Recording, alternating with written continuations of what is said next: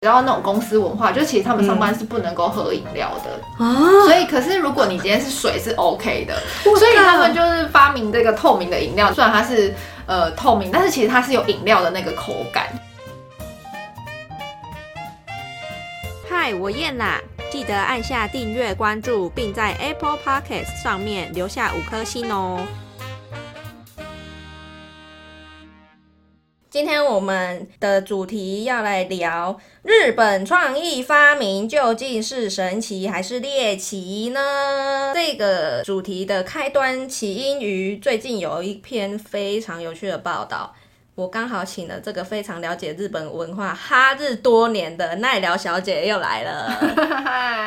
然后，反正这篇报道是说，日本媒体东海电视台跟 FNN 报道说，日本老店景村屋日前推出了全新的中华料理无限料包子。那一推出之后呢，它的销量成绩就十分的亮眼。媒体更称赞这一项点心的发明是颠覆想象，然后介绍说这款点心可以切片搭配其他酱料，或者是切开放入自己喜欢的配料一起食用。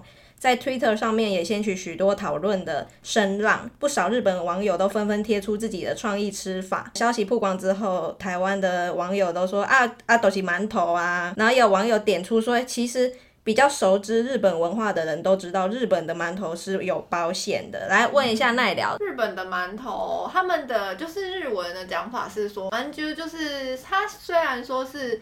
好像翻过来是台湾的馒头，可是他们讲的馒头是有包馅的那一种，就是比较比较像台湾的包子，像是有包肉啊或包菜的那一种。台湾的馒头是可能有什么芋头口味啊，或是黑糖口味，但是它都是外皮有那个颜色，但是并没有像嗯里面可能是没有包馅的。所以对我们来说，就是馒头没有包馅这个是一件很正常的事情。对啊，日本因为他们的馒头都是基本上也都是一定是有包馅，所以说我觉得可能因为这样推出了没有包馅的馒头，反而会让日本人觉得很新奇。就是你说馒头有包馅，那他们包子，所以他们就没有包子这个东西。呃，他们的说法的馒珠就是包子、馒头就是反正就是一个总称，他们没有分别说馒头跟包子这样。没有、哦没有像我们包子是有包肉的，馒头是没有包料的这样子。然后他就说那个创意吃法，我觉得那个贴的也很好笑，因为无馅料包子中间就夹那个料，然后人家都说这个就是台湾的挂包啊，哦。所以在他们那边没有这种吃法。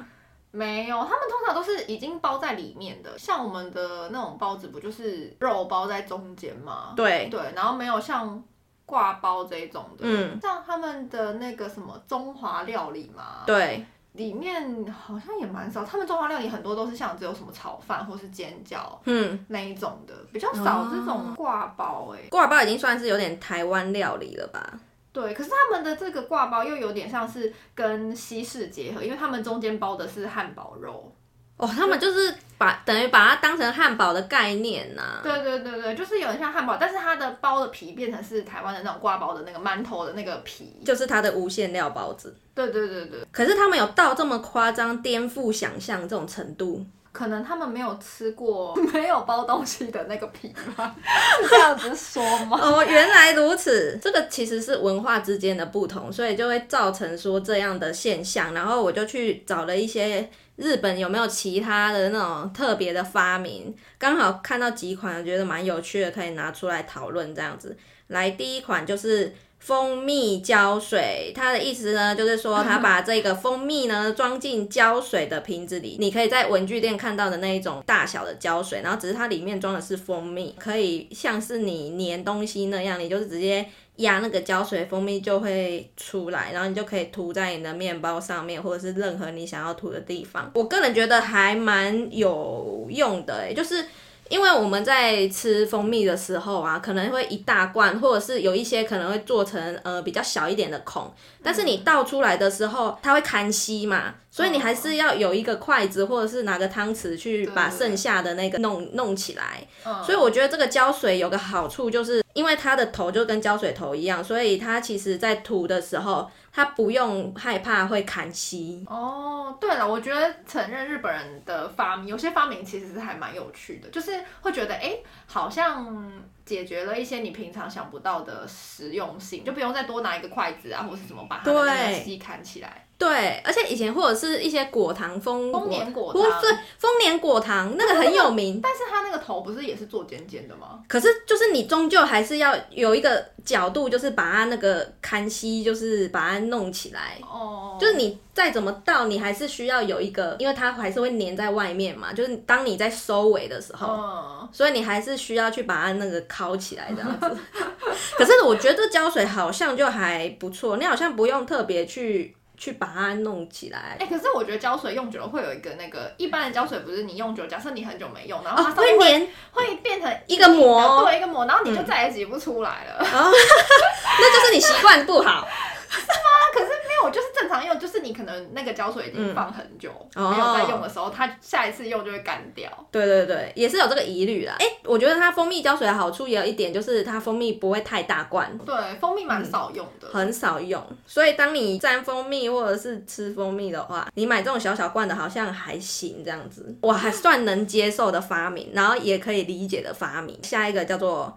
直立式奶油涂抹器有点像是护唇膏的原理，只要转动底部把奶油推出来，就可以直接涂抹在那个吐司上面。其实这个东西跟刚刚那个东西有同工异曲之妙，它都是用一种很像文具的仪器去把那个佐料粘出来。有时候你在买一整块奶油，然后你要使用奶油的时候，其实它有时候也会黏黏的，很麻烦。一般的奶油，你要再用一个汤匙或是刮刀之类的，嗯，就是等于你要多洗一个洗个 餐具，对这就是懒人。洗一个刮刀，但是这个方法还它做成这样还蛮适合，就是你真的是拿来涂一涂，然后你就可以把它，而且你还可以收起来，对，因为一般我们像飞机的那种奶油一整块的小块的那样，有些人可能没办法用到一块，可能 maybe 用半块，那你剩下的半块，那你要怎么样封起来，就很麻烦。那个真的只能丢掉。可是因为飞机上是因为基于方便，嗯就是你那种一小块，那你用完就就丢了。对对对，没有用完也只能丢掉这样。可是这个护唇膏奶油是感觉是比较适合用在家里吧，对家庭而且如果是是没有很大家庭的话，感觉也就是偶尔沾一下奶油这种的。所以我觉得刚刚蜂蜜胶水跟这个奶油涂抹器有共同点，就是它其实量不会很多，然后呃它的方便性也比较好，加上说它可以保存，所以这两个东西我觉得基本上。如果他在台湾推出的话，应该都还算可以接受，尤其是有些小家庭，嗯、可能他早餐就是只要涂涂一点点而已，那你就可以买这种小容量的东西。哎、但是我觉得如果有小朋友在家的话，也会有一点危险的。假设他真的嗯就是看想说看大人，哎、都用那个蜂蜜胶水，然后结果哪天弄到真的胶水，他以为这可以吃。对，这个需要教育，这真的需要教育。这个就是又是另外一个那个安全的东西，对就是就是要跟小朋友教育了。对，好就，是你要注明好、哎，不然要不就 combo 对就危险嘞。对。再来的话就是透明酱油，它的酿造方式是跟传统的酱油一样，只是最后多了一个透明化的处理。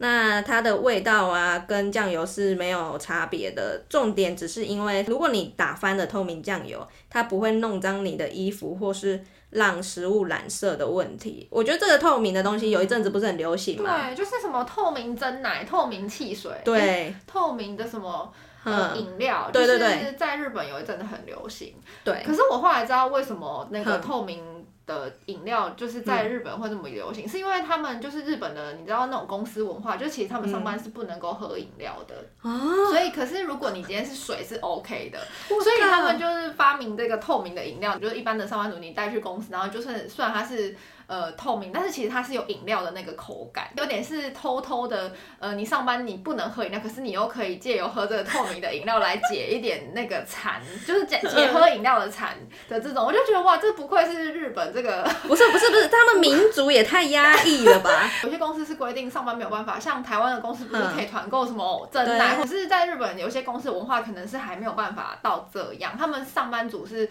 你连桌上都放饮料都不行的。等下牛奶可以吗？基本上好像是有色的就不太都不行因为他们连可能日本人他们连早餐都会在家里吃完再出门，基本上是这样子啊。哦。不过现在年轻一代可能已经比较没有那么，嗯现在很多都是其实就便利商店买了，然后就去上班这样。哦，是哦。对对对，可是还他们还是会尽量会在一个休息区吃完，就比如说他们公司的一个休息的区，不会在办公室里面哎吃东西。可是透明的东西出来，大家都知道了啊。那这样子，你的上司也会知道说你带的到底是饮料还是水啊？但是他们主要是因为他们也怕有有是打翻或者怎样会有那个颜色。可是如果你今天是透明的，你打翻也不会有颜色沾到衣服或者什么的，哦可能就是会有那个味道。可是嗯嗯基本上是透明的，就不至于影响说你上班工作或者怎么样对，但是我觉得就是这就是日本人的，但我觉得是因为是日本人才发明得出这种东西。因为他们需要。对对，他们嗯就是想喝饮料，可是又没办法光明正大的喝，所以只能发明出这种透明的嗯，饮料，然后来解你上班想喝饮料的馋，这样。对，我觉得这个东西如果在台湾会流行一阵子，是因为可能很新奇、很特别。过了一阵子，大家就不觉得怎么样，是因为我们其实没有上班没办法喝饮料，所以你需要这个去伪装。对对，不会有人想要特别买这个透明的东西这样对，子。而且台湾的饮料店也太多，而且台湾又没有像日本那么压抑，就真的是你就比较 free 你想要对喝饮料也是 OK 的，不太会有人管。不是啊，今天就算你带自己的水壶，里面装红茶，也不会有人管你啊。他们真的是很辛苦。好，再来下一个呢？哦，这个我比较不能接受，它是叫做龙角散啤酒，它是一个药草风味的小麦啤酒，让热爱啤酒爱好者感冒也可以安心畅饮。啊靠北，你感冒就感冒，你就不要再喝酒了。到底有它其实龙角角散就是呃，我们蛮有名的，就是它是有一点止咳的中药粉的东西。以前我爸咳嗽也都是吃龙角散。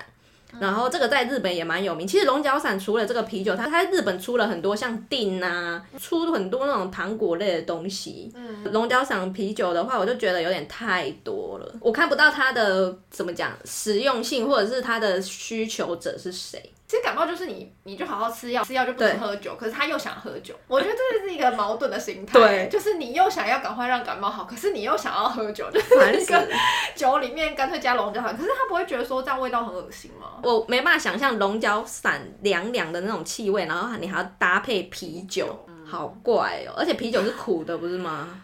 有些啤酒其实是好喝的啦，对就是麦那个麦的小麦的味道比较重。哦，以后开放有去日本的话，大家有看到可以买来喝喝看这样子。再来的话，吉野家的罐头冻饭，它其实有六种口味：牛冻、姜烧猪肉、猪冻、烧鸡冻、牛烧肉冻、青鱼冻这样子，不需加热也可以快速补充能量，而且可以放三年。真假？这也太……可是重点是它不用、不用加热哎、它对，就是罐头，就是像你一般的那种罐头，一打开就像那个米梯，你也没有在加热啊。嗯，你是说它一整个罐头就打开，里面就是有肉有饭了？对，哦，原来是这样子哦。可是嗯。好可怕哦。我光看到它可以放三年，我就已经有点害怕。但是这个，我其实觉得日本人好像很会做食物罐头这件事，是不是因为他们以前战争的关系，所以他们其实很会大量生产这种有关罐头的，然后长期可以保存的食物。有可能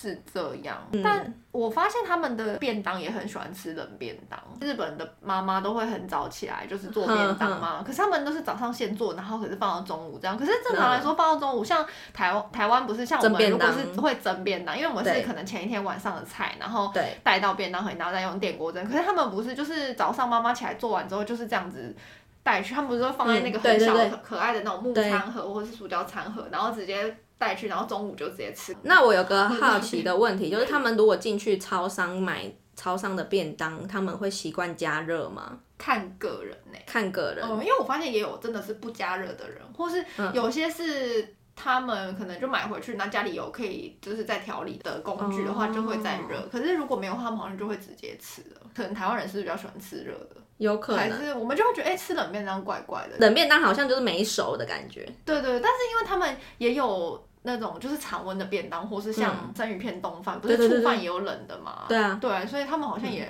不会觉得说一定要吃热的。哦有可能是这样，所以这个吉野家罐头，这对日本来说应该是很方便的啦。对，我觉得罐头食品对他们来说应该都是很习以为常的。可是这个东西呢，我觉得可怕的是在于说可以放很久，而且它是饭类，所以我就。有点没办法想象，正常的情况下是新鲜的比较对，因为反正现在目前还没有战争啊，所以 对，这如果平常应该还是吃就是自己煮或是就是新鲜的比较好。再来牛奶的缺口，他是说日本的那个牛奶啊，纸盒上会有一个小缺角，日文称为 kirikaki。好，然后他说只有是百分之百的纯鲜奶生乳才会有这样的设计，所以。它今天如果不是纯鲜奶的话，它就不会有这种 key 卡的。它这个缺角其实是有人说是做给那个视障朋友去辨别的，因为他们看不到，所以他们当摸到那个纸盒上面有一个小缺角，他们就知道啊，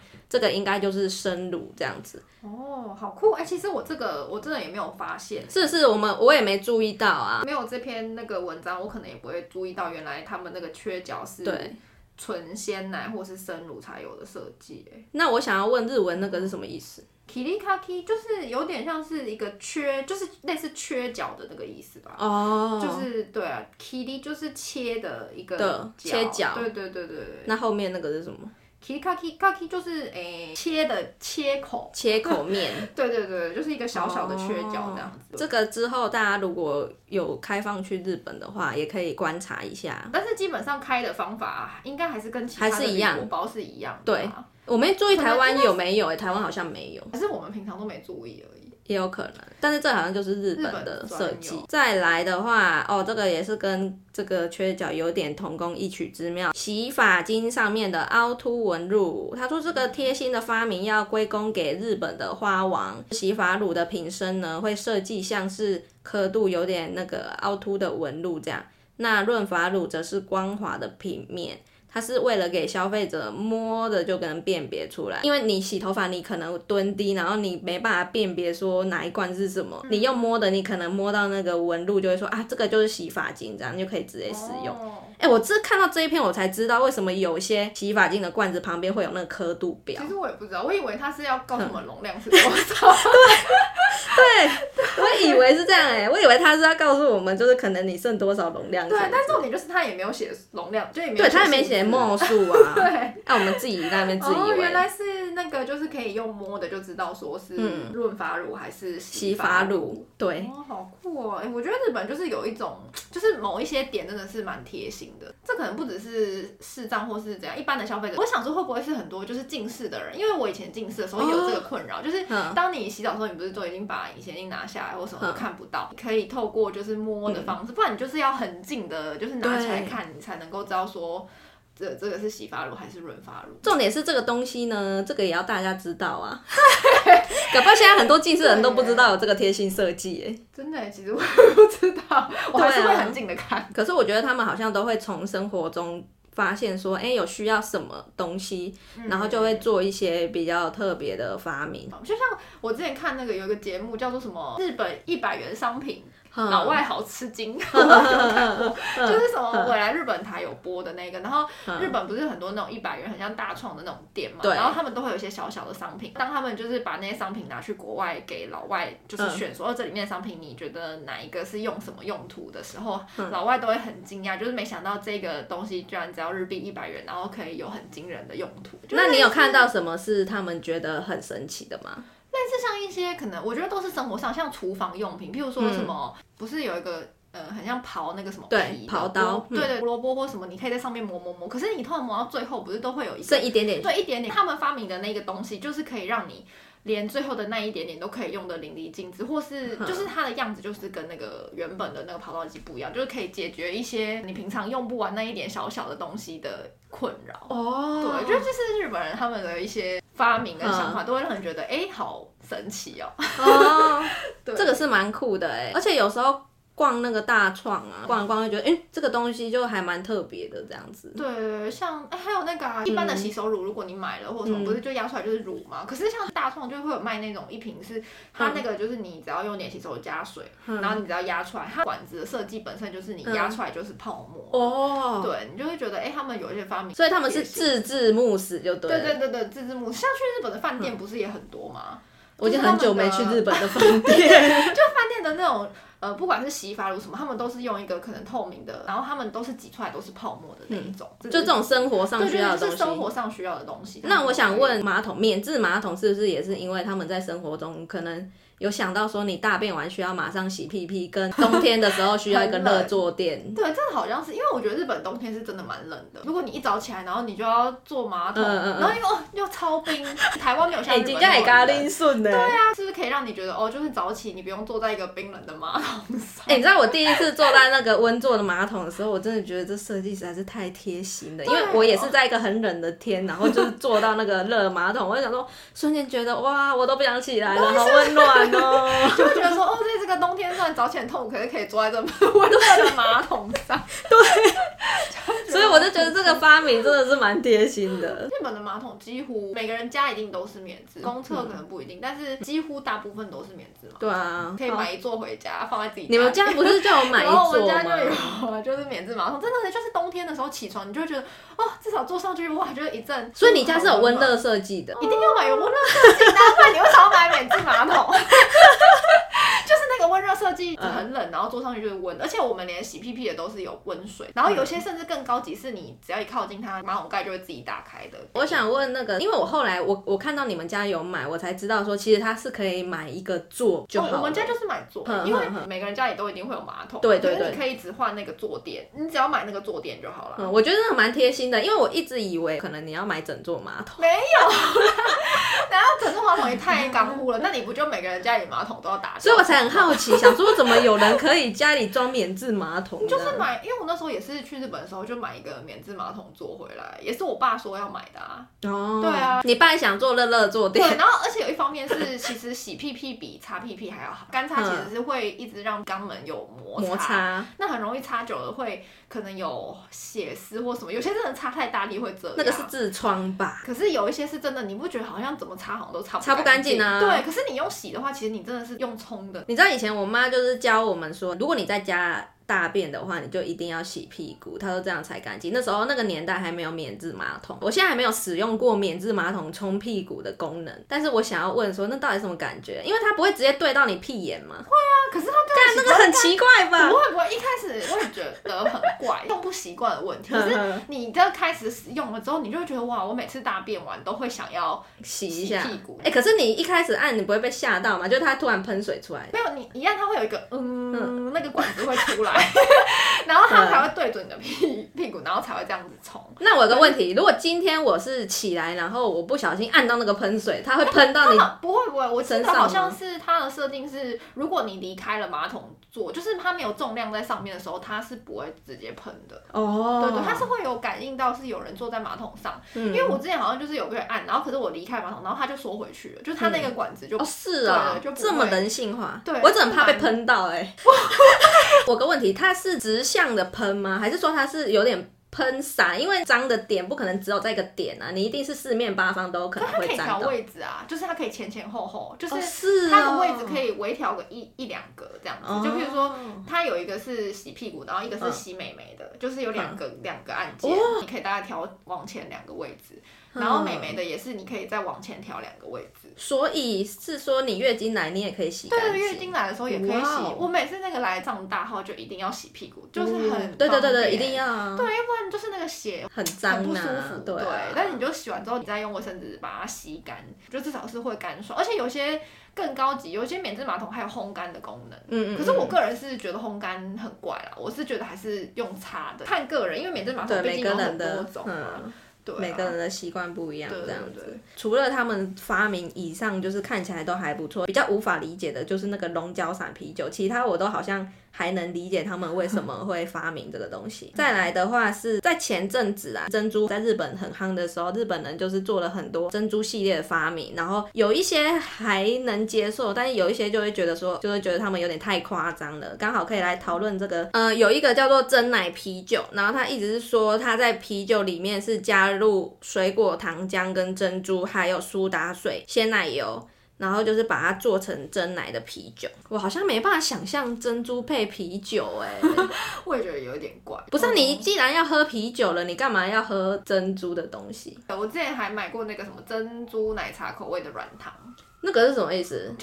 它是软糖，一包软糖，可是它是做珍珠奶茶口味的。你有吃到珍珠吗？没有珍珠，它就是一颗一颗一颗黑黑的，做的很像珍珠形状。哦，只是长得很像珍珠对，。可是没有你吃下去咬下去的那个是真的有珍珠奶奶茶味味道。一开始吃会觉得哦好特别哦，就是、嗯哇这居然咬这一颗，就是很像有喝珍珠奶茶的口感。但是我觉得一开始会会惊艳是。正常，可是其实我觉得跟实际上你喝真奶比起来，当然还是有差啦，因为真奶就是毕竟是喝了奶茶，然后又有珍珠的那个嚼劲，可是那个就是单纯是一个软糖。哦，但我觉得可能这就是一个就是很特别的发明。当你嗯今天不能喝真奶的时候，你可能就可以借由吃那个珍珠奶茶软糖，来让你就发现，哎、嗯这有珍珠奶茶的味道。哦，所以他们其实就是基于说，有一些东西是想要跟珍珠做一个跨界合真作的吧。对对，真奶就是会觉得，哎、什么东西加了真奶是都会很特别。再来，我们要讲这个面屋五藏有推出珍珠奶茶冷沾面，有点像那个沾面，那只是沾面那个原本用的酱呢，它是用这个珍珠奶茶，然后它里面还有一点杏仁牛奶的那个味道，这样，然后他就说可以沾面，而且它图片上面就是里面真的那个沾酱里面是有珍珠的，然后你的冷面就是可以沾那个酱，可是我觉得那好怪哦，哦，这个我不行，我也觉得可能会没办法。这可能是有点，可是这样是不是有点像牛奶锅啊？我觉得还是要看吃起来的味道。对，还是要看吃起来。可是光看图片就会觉得说，哦，我不行。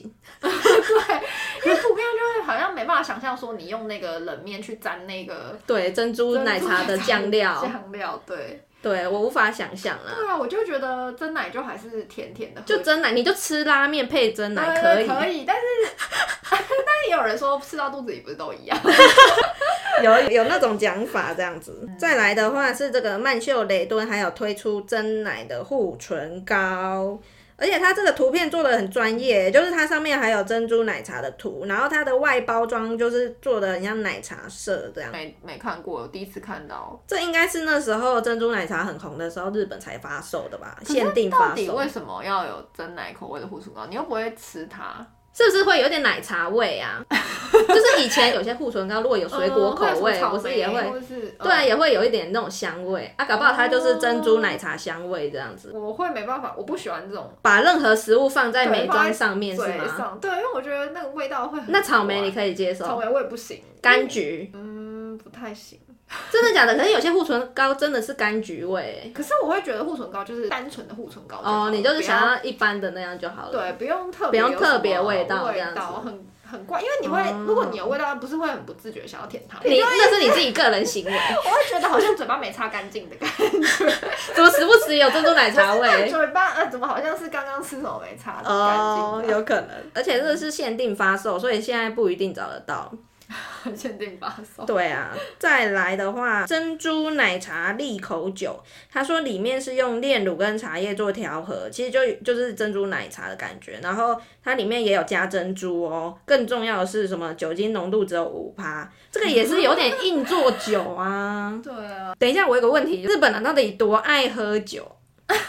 基本上应该是大家都会喝吧，而且就连他们的女生也都很爱喝酒啊，尤其是嗯。有些人可能就是下班就一定会来来一瓶，我想问，利口酒是专门为女生设计的吗？比较有甜甜的味道对啊对啊。像奶酒或什么那种的。嗯，而且他们很喜欢在就是这种酒类的东西加各种的形式这样子。对，就像很多不是有什么水果酒嘛，他嗯们有很多冰结啊，就是那种也是酒精浓度只有五趴三趴，然后会加一些水果的调味啊，不太像真的酒类，可是它又有酒精浓度。看了以上这么多，我就会觉得好像就是日本人真的会有一些特别的发明哎、你有你有看过什么是你觉得有吓到什么？嗯怎么会？有就是之前哎、也是我们每次都看那个日本我来日本台的节目，就是嗯之前有一个节目是什么呃三十趴的人都不知道的事吗？对对对是什么？就是那个 title 我有点忘记了。对，但是里面他们有一个 corner 一个单元，就是说，譬如说生活上的某个东西加某个东西，会生出另外一个东西的口味。嗯，然后像之前我就看到有一集是香草冰淇淋，对。加上一点橄榄油，就是会变成另外一个味道。哎、你知道我之前去吃那个乐轩和牛，然后他们最后的甜点就是香草冰淇淋，然后请我们选择，他们有三罐不同的橄榄油，请我们选择一罐。然后我那时候就想说，靠，这什么搭配啊？这也太奇葩了吧？对。但是你知道我实际吃了之后，我发现绝配。我有真的实际试过，哼，它变成咖啡的味道、哎。你知道吗？哦，就是香草冰淇淋，然后再加橄榄油。我觉得是很柔顺的味道道。对，而且是你吃了之后，你不会发现说，哎、它是这两个东西配起来，你以为它是咖啡口味的冰淇淋这。是我第一次知道，原来香草冰淇淋可以配橄榄油，哎 那你那三罐橄榄油吃起来有不同的味道吗？有不同味道，因为它有些橄榄油比较滑顺，然后有些比较涩，可能比较重，就是可以让你选择你是想要哪一种的这样子。这个这个是日本人的吃法吗？我以一直以为是国外、哎哎、这我不知道，因为我就是看、是看那个节目，然后介绍，就是说嗯，什么配什么可以变成什么味道这样子。哦，对对对所以你就看到这对，一刚好。看对看到这个，然后他们就是会有很多那种、那种类似那种单元。你去哪里吃到橄榄的那个？就哦，因为也是有时去吃火锅，然后火锅不是火锅店最后不是有冰淇淋嘛？对啊，然后因为火锅店那个酱料区也有那个橄榄油橄榄油，对，就是啊，你自己去尝试这样子。对，就是把它这样说，哎、我把它来加加看好了，然后就加一加就发现，哎、怎么吃起来真的。真的就是另外一个味道，就不是原本香草冰淇淋的味道。然后，而且重点是你这样吃，你也不会觉得很怪。对，也不会怪哎、对你不会觉得说，哎、很油还是什么的，反而就是真的是另外一个气对味，还是大家都知道的吃法，应该是不会。我觉得没有大家都知道，台湾人应该没有就。很少。对对啊，我就第一次看到那个，然后我就觉得，哎、好特别哦。我之前有看到有一些人在传那个，真的已经有点奇葩了，就是一个人头上顶着一个道具，然后上面就是卫生纸，然后他说如果你感冒的时候，你就可以拉那个卫生纸起来擤鼻涕，这样，瞎哎、就是这已经是猎奇的部分，因为它是卷筒的嘛，所以你就是可以拉下来，然后醒，然后再哦丢，拉下来再醒再丢。我以为是抽取式的，你抽取式那就没有那个方旋，的啊，就是卷筒的好酷。对对可是重点就是谁平常会带那个？对，他就是他那整篇文章都是猎奇的，就是一些猎奇的发明。现在叫我想，我突然也想不出来，想不起来，就是我之前到底看什么，反正很多哎、大家如果有空可以看《我来日本台》，就是那个 你现在是在帮未来日本台配 夜配吗？没有，我没有在夜配，我没有收他们钱，好吗？那以上就是我们聊的这个日本的创意发明。呃，如果有喜欢这个主题的话，可以可以在 Apple p o c k e t 上面给我们五颗星，然后可以留言给我们，或者是你可以留言跟我们说你有看过哪些很有创意的日本发明。下次见喽，拜拜拜